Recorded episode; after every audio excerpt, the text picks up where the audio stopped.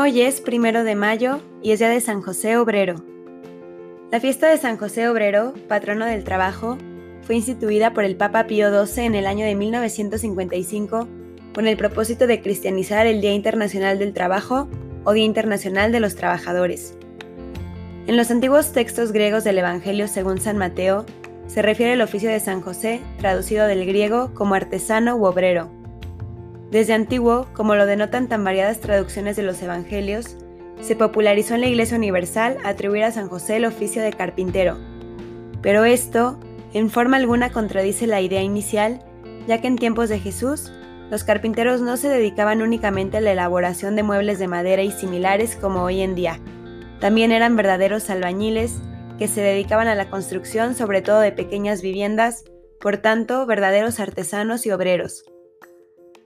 Podemos afirmar que José es padre de Jesús, el Hijo de María siempre virgen, con una paternidad excelsa y muy superior a la de los padres que engendran según la carne. Como afirma San Agustín, a José no solo se le debe el nombre de padre, sino que se le debe más que a otro alguno. El trabajo ocupa la mayor parte de nuestro tiempo, y ciertamente puede costarnos un poco o mucho de nuestro esfuerzo. He aquí la dificultad dificultad añadida al trabajo como consecuencia del pecado. Ganarás el pan con el sudor de tu frente, advirtió Dios a Adán en el paraíso terrenal después de la desobediencia.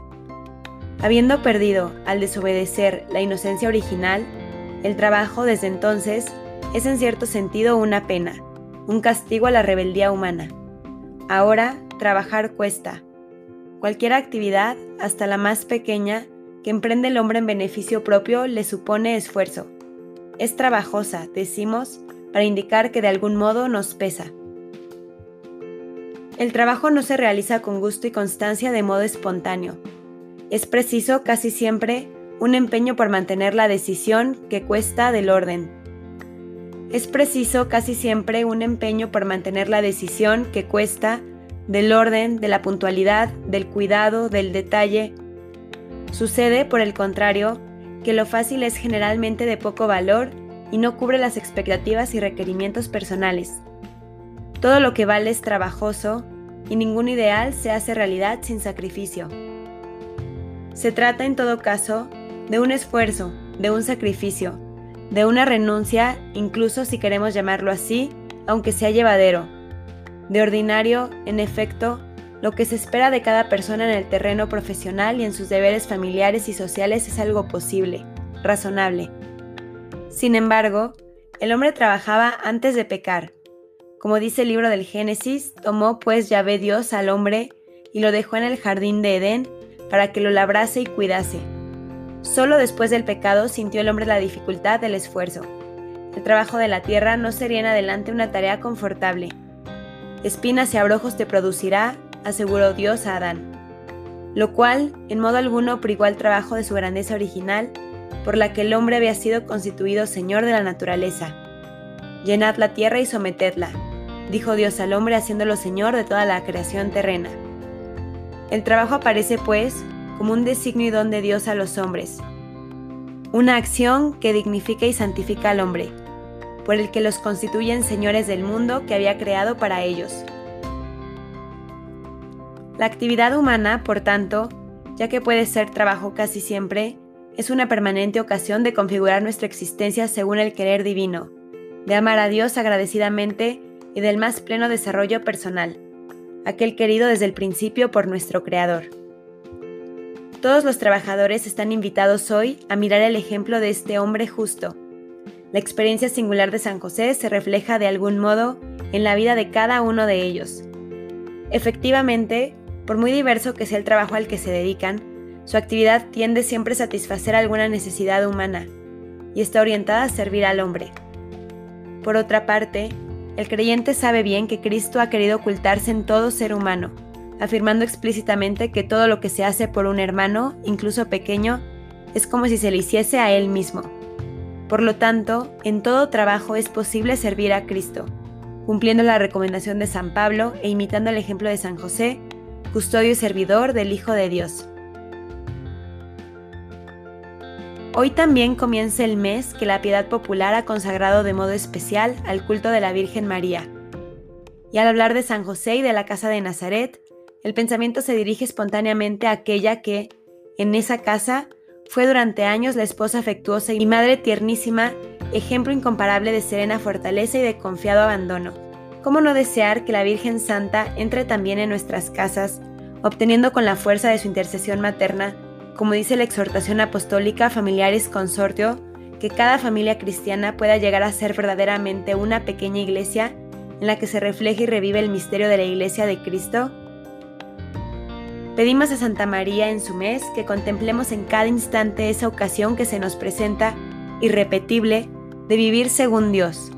Con su ayuda maternal no nos faltará la fuerza necesaria y sabremos superar la debilidad y falta de constancia que son consecuencia del pecado.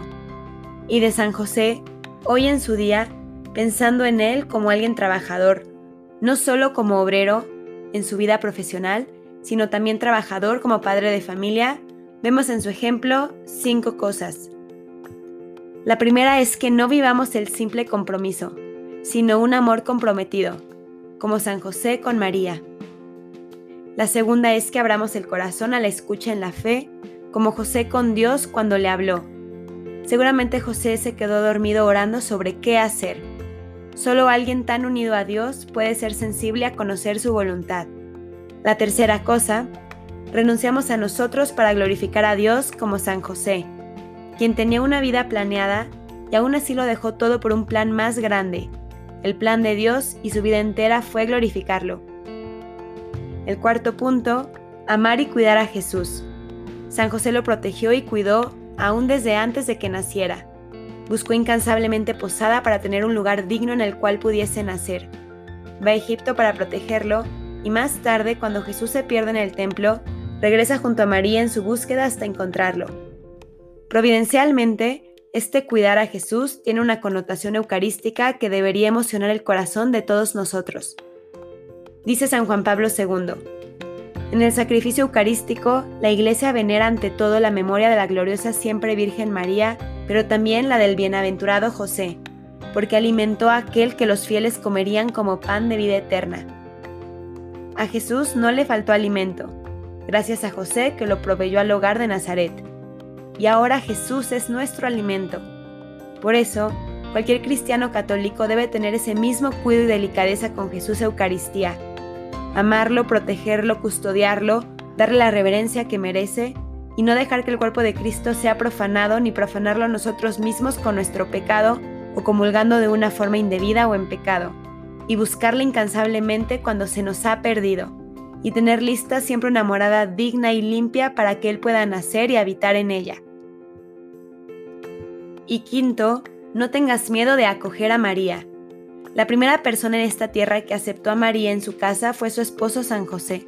La primera persona en esta tierra que aceptó a María, además de sus padres, pero como su esposo, con todo lo que ella era, fue San José. Nuevamente, el amor comprometido la aceptación y la entrega de sí mismo hacia la buena madre, la humilde esposa. Hoy también Jesús nos dice como el ángel a José, no tengas miedo de recibir a María. Recíbela en tu casa, en tu vida, en tu corazón. Recíbela por amor a Jesús. Recíbela porque ella ya te recibió a ti. Glorioso San José, modelo de cuantos deben trabajar con el sudor de su frente, conseguidme la gracia de considerar el trabajo como expiación para satisfacer tantos pecados. Hacedme trabajar en conciencia, prefiriendo el fiel cumplimiento de mis deberes a mis inclinaciones caprichosas. Haced que trabaje con agradecimiento y alegría, poniendo todo mi empeño y honor en aprovechar y desarrollar, por medio del trabajo, todos los talentos que he recibido de Dios. Mandadme trabajar con tranquilidad, moderación y paciencia, sin que me atemoricen el cansancio y las dificultades Inspiradme a menudo pensamientos en la muerte y en la cuenta que he de rendir del tiempo perdido, del tiempo y de los talentos malgastados, de las omisiones y de toda vana complacencia en éxitos obtenidos, tan contraria al honor de Dios. Todos según vuestro ejemplo, oh patriarca San José. Jesús, José y María, os doy el corazón y el alma mía. San José Obrero, ruega por nosotros.